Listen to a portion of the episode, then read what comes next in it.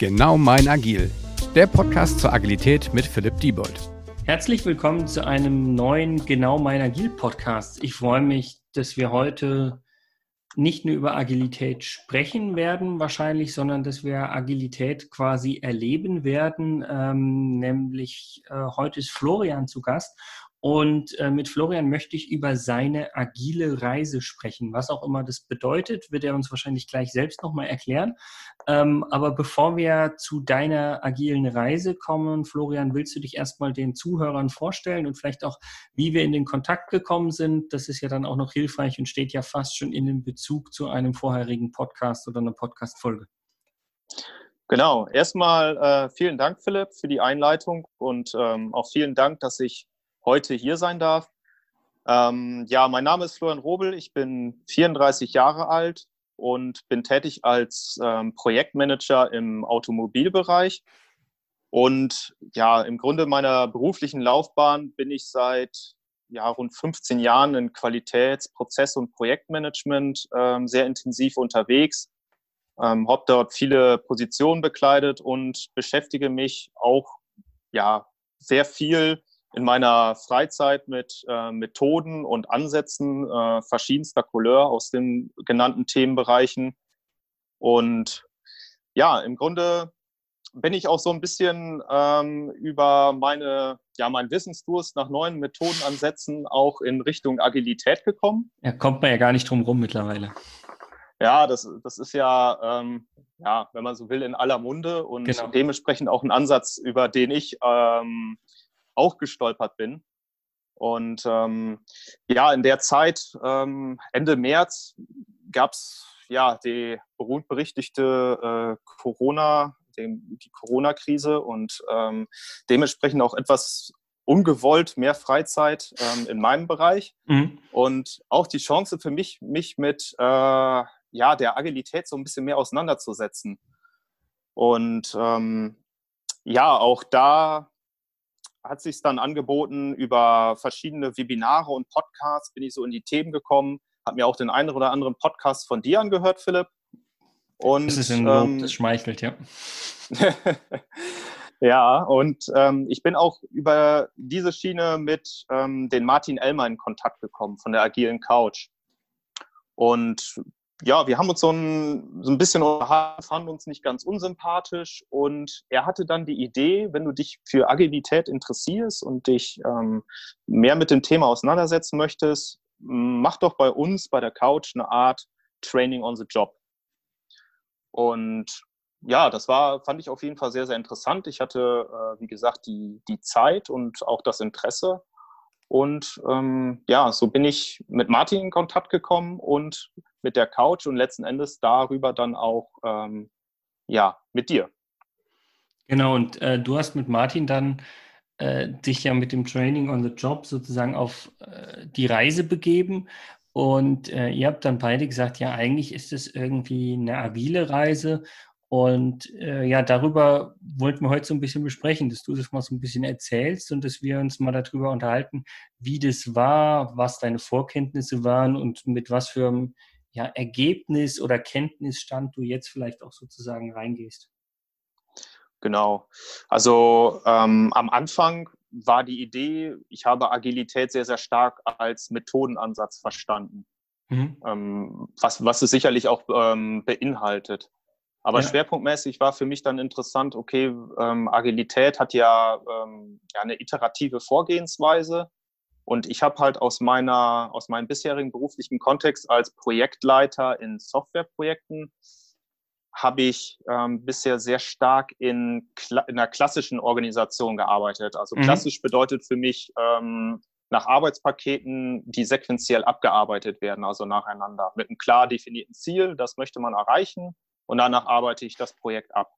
Ja. Und dann ähm, ja, kannst du dir vorstellen, dass das ähm, mit Änderungsmanagement und ähm, schwierigen Kunden, wobei schwierig relativ äh, ähm, in diesem Kontext ist, denn es ist nur schwierig, wenn man eben nach dem falschen Ansatz arbeitet. Mhm. Und ähm, so ist es dann, bin ich halt auf Agilität gekommen mit äh, und mich intensiv mit der Thematik beschäftigt, weil ich fest davon ausgegangen bin, dass die mir so eine iterative Vorgehensweise, die ich fest mit Agilität verbunden habe, ja. mir extrem weiterhelfen würde, diese schwierigen Projekte mit einem ähm, ungewissen Ziel oder einem ungewissen Auf, auf Ausgang zum Erfolg zu führen. Und das war der Grund, warum ich mich ähm, schwerpunktmäßig wirklich mit Agilität und den Methoden auseinandergesetzt habe. Und das war dann auch der ähm, Start, ähm, ja, wo ich mich dann mit äh, den Themen beschäftigt habe, insbesondere mit Scrum. Das ist eigentlich das, was mir so als erstes äh, in, ins Auge gekommen ist. Und ähm, da habe ich mich dann viel über mit Webinaren und auch in Bücher eingelesen und ähm, wirklich sehr, sehr viel ja, in Erfahrung, theoretisches Wissen in Erfahrung gebracht.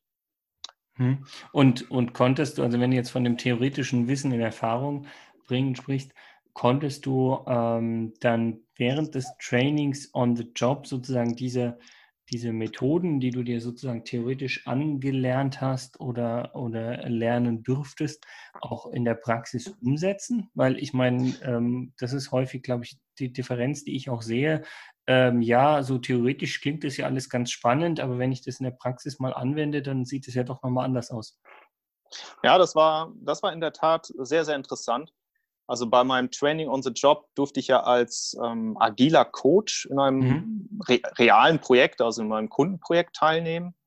Ähm, also es geht oder ging dort um die Entwicklung eines Marktplatzes, so viel darf ich sagen. Okay. Und dementsprechend auch ähm, ein Projekt, was sehr, sehr stark Forschung und Entwicklungsgetrieben war. Also ähnlich dem, äh, den Softwareprojekten, die ich, die ich bereits kannte aus meiner Vergangenheit.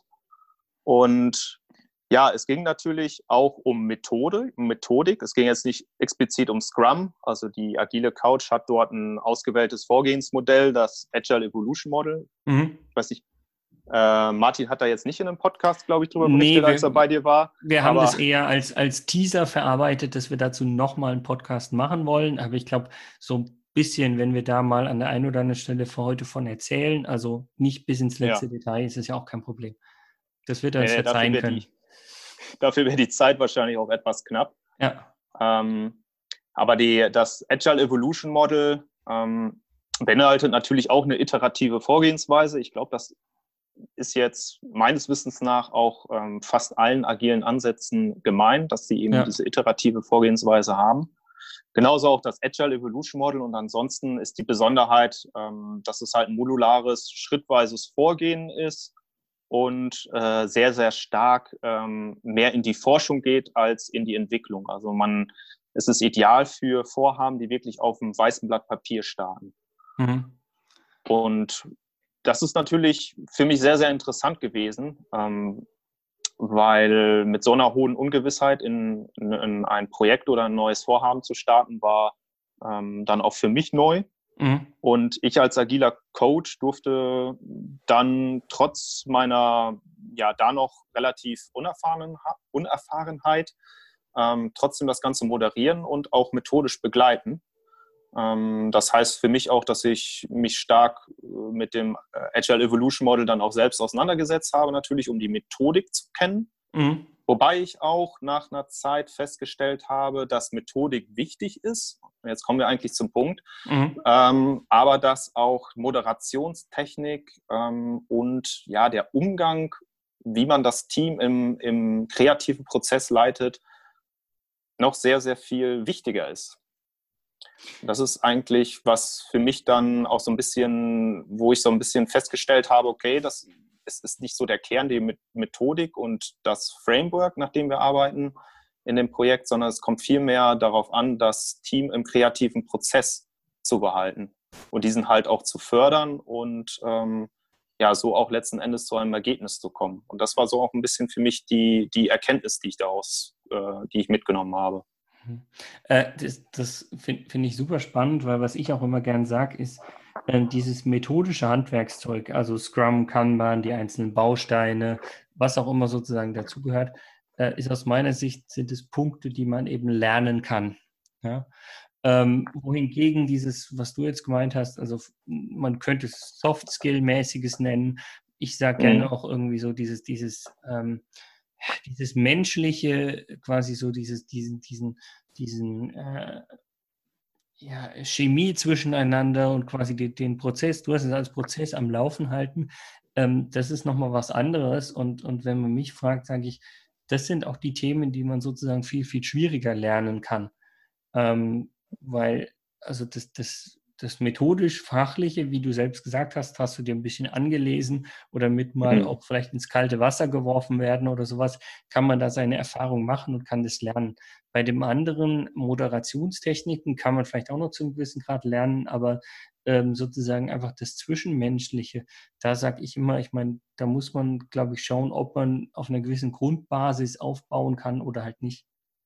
Ja, ja, es ist für mich auch eine besondere Herausforderung gewesen, ähm, wenn man so zwischen Qualität und Quantität ähm, differenziert. Also wenn, äh, wenn du halt in der, ich kenne es halt als Projektleiter und jetzt fange ich wieder an in der klassischen Organisation mhm. oder in meinen Standardprojekten, wenn ich mit dem, rede ich natürlich auch mit dem Team und ähm, tracke auch das ganze Projekt natürlich, bin sehr eng mit den ganzen Teammitgliedern in Kontakt.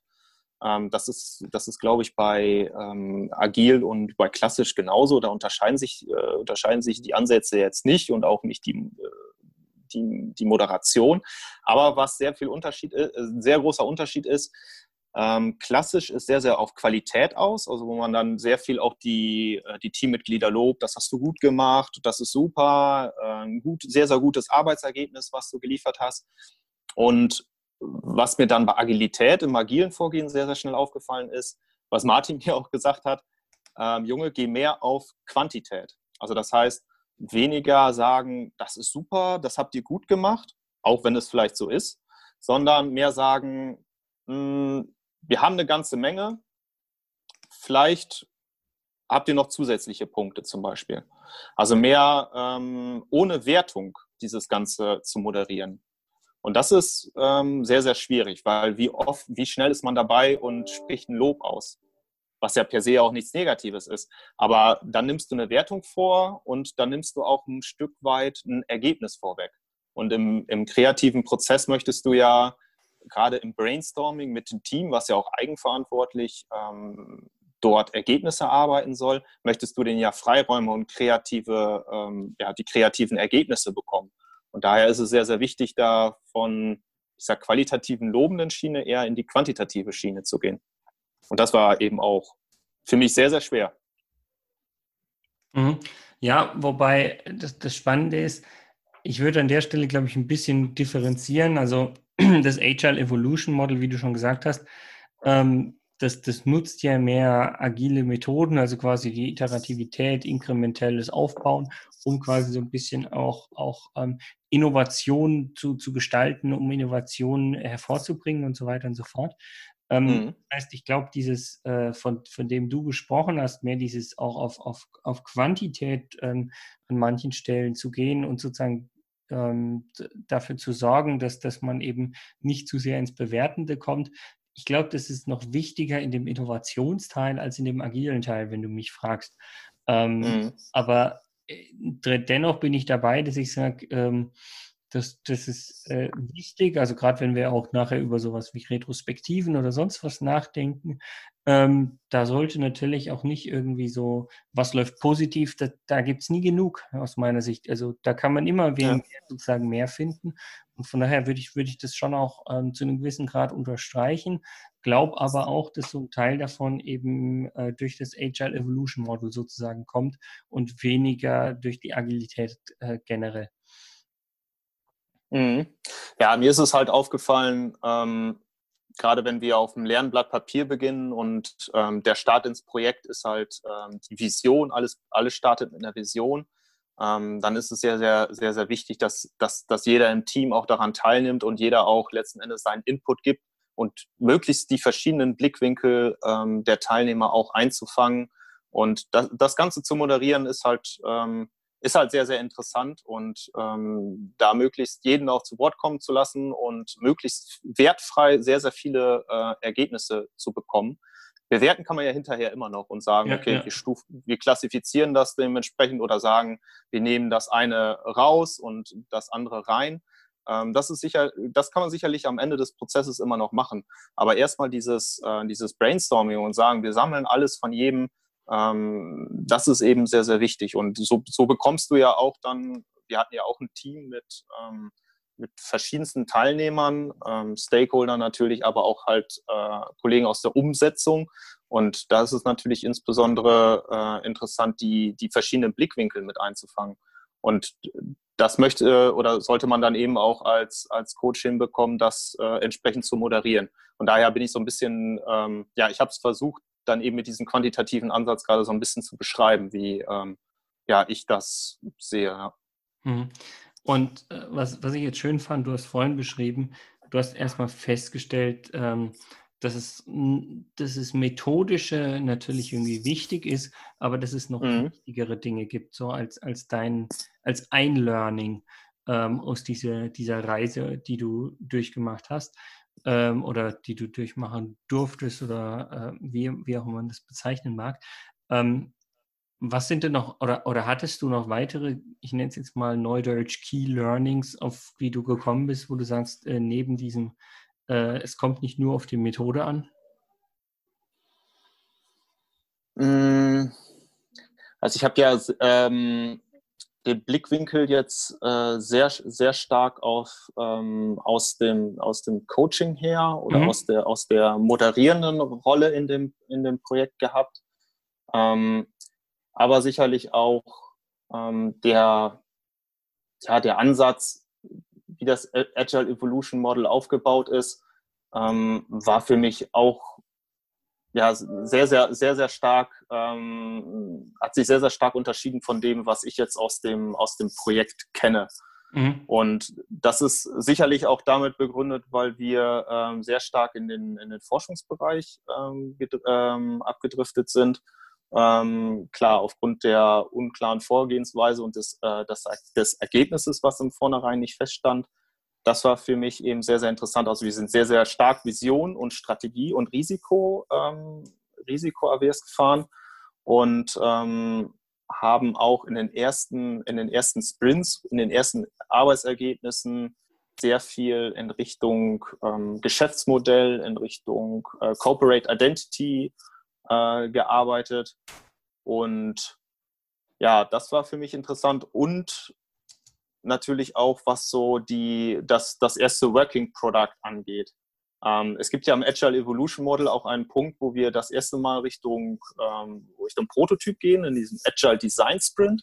Und das war eben auch sehr interessant, ähm, wo wir dann auch mal Kundenfeedback abgeholt haben über Interviews dementsprechend äh, zu den Prototypen äh, Feedback eingeholt und das eben entsprechend in den äh, strategischen Initiativen wieder einfließen lassen. Ähm, das ist so im, im, klassischen Bereich für mich auch nicht äh, bisher unbekannt gewesen. Mhm. Und das ist jetzt sehr, sehr stark methodisch bezogen, aber war eben auch für mich äh, von der Vorgehensweise her neu. Und auch eben eine interessante Erkenntnis, denn äh, letzten Endes frühzeitige, frühzeitige Einbindung der, der User waren es in dem Fall, aber auch deines Kunden, kann dir ähm, auch sehr, sehr gut weiterhelfen, weil du äh, dir ständig halt auch das Feedback reinholst in dein, in dein Vorhaben und eben nicht Gefahr läufst, am Ende was zu äh, entwickeln, was völlig aus dem, aus dem Ruder läuft oder gar nicht den Erwartungen der äh, zukünftigen Kunden entspricht. Und ja, das sind, das sind auch Sachen, ähm, also neben diesen Moderationstechniken kann ich da auch das eine oder andere für mich mit in den Alltag übernehmen was zum Beispiel auch ähm, diese frühzeitige, Einbindung des Kunden betrifft. Ähm, schon, sehr, schon sehr, sehr wichtige und gute Punkte.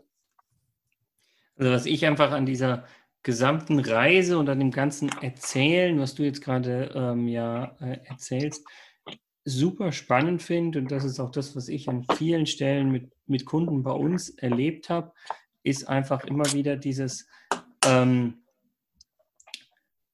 man muss es erlebt haben, dann mhm. steht man sozusagen hinten dran und dann kann man es auch sozusagen seinen Kollegen, zum Beispiel wenn du jetzt an deine Arbeit denkst, ähm, vorleben und erst wenn ich es wirklich vorlebe, ist es so, dass die Leute sozusagen hinten, also wenn du es richtig vorlebst, dann merkst du einfach, wie du die Leute begeisterst und wie du die Leute sozusagen mitziehst.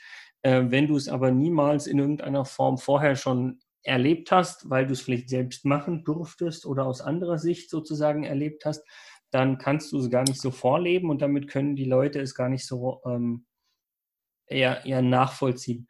Und, und das ist einfach für mich was, wo ich sage, egal ob du Führungskraft bist oder normale Mitarbeiter oder sowas, wenn es um solch eine agile Transformation geht, also nicht nur Agile Evolution Model, sondern wenn ich mhm. ein Unternehmen sozusagen Richtung Agilität weiterbringen will, dann ähm, muss man, brauche ich in irgendeiner Form Personen, die das entweder kennen oder die da Lust haben, sozusagen das zu erleben, um es dann den Leuten vorzuleben. Und, und genau das ähm, stelle ich jetzt sozusagen bei dir fest, wie du es sozusagen in dem Szenario, einfach weil du selbst motiviert warst und es gerne ähm, erleben wolltest, äh, wie du dich sozusagen weiterbildest, weitergebildet hast und äh, dass sich jetzt sozusagen oder ab und an in ganz verschiedenen Konstellationen, sei es über sowas wie eher mehr, mehr prinzipienmäßig, über, über, über ähm, ja, iteratives Arbeiten, Feedback mit dem Kunden, aber vielleicht auch konkrete Bausteine wie ein Daily Stand-up oder sonst was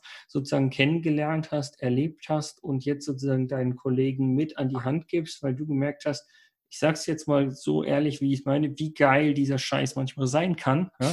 Und, äh, Absolut. und, und dementsprechend äh, stehst du halt hinten dran und wenn du das so den Leuten vorlebst, dann haben sie auch viel mehr Lust, das sozusagen mit dir zu leben und selbst zu erfahren.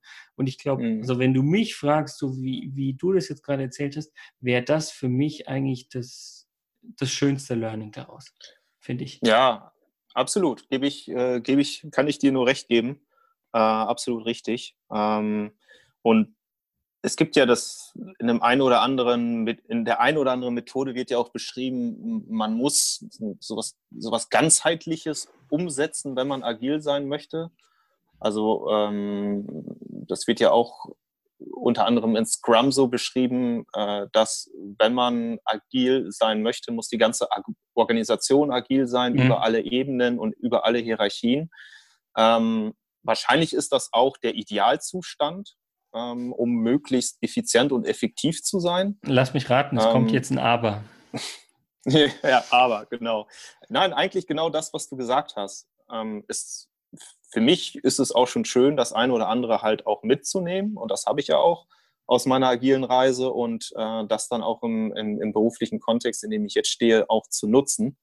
Und ähm, da bin ich mir auch sicher, dass mir das auch schon sehr weiterhilft.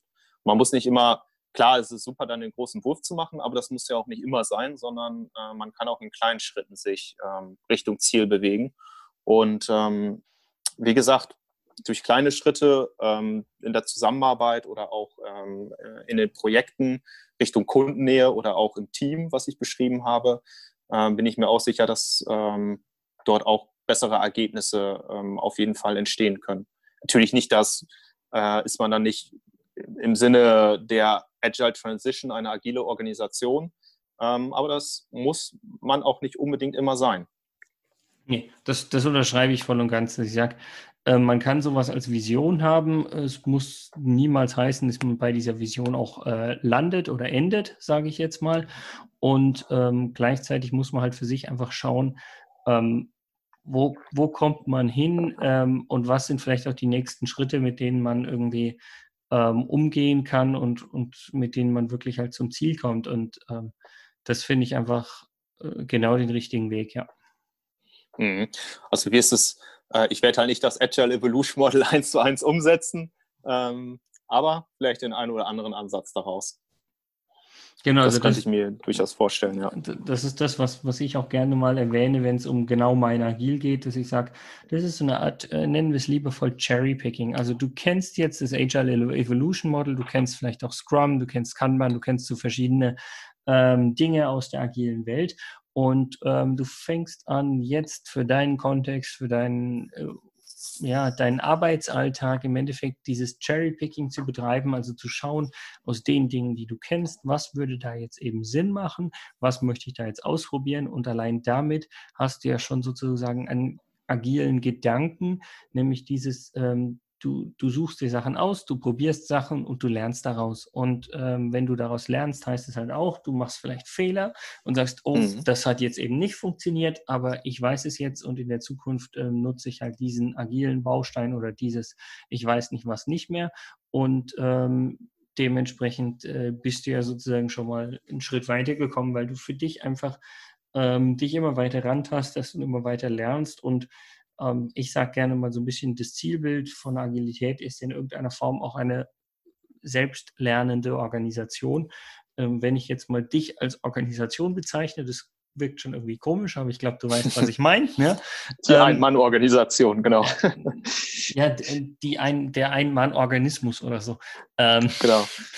Dann, dann glaube ich, trifft es das schon, dass du damit irgendwie merkst, wie du Agilität immer mehr verinnerlicht hast, weil du eben sagst, okay, ich kenne jetzt die Methoden und Tools, was ein Teil davon ist, aber du wendest mhm. viel mehr Agilität eben an durch den, den eigenen kontinuierlichen Verbesserungs-, Wissens-, Lernen-, Weiterbildungs-, wie auch immer Prozess.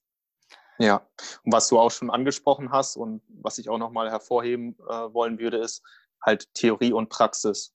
Ähm, du hast es ja auch schon gesagt, theoretisch sich damit zu beschäftigen, hilft schon sehr. Mhm. Und viele, viele, äh, viel in der Literatur ist auch sehr prakt praktisch ausgerichtet an Praxisbeispielen. Aber es dann tatsächlich auch mal ähm, ein Projekt zu erleben, ähm, ja, das ist schon, das ist schon sehr, sehr interessant. Und ja, man, man lernt dann halt, ähm, wie gesagt, das Team kennen, die Moderation, Moderation kennen und auch die Ansätze, wie sie funktionieren, auch mit den Timeboxes und den Daily Stand-Ups, was du auch gesagt hast. Mhm. Und ähm, so ist eben auch der Praxisbezug sehr, sehr gut, um äh, später das eine oder andere dann auch äh, im beruflichen Kontext, in dem ich derzeit stehe, auch äh, mit einzubringen. Beziehungsweise sehr viel einfacher dann. Ja. ja. Nee, also finde ich, finde ich super spannend und, und, freut mich umso mehr, dass wir äh, darüber heute äh, uns nochmal austauschen konnten.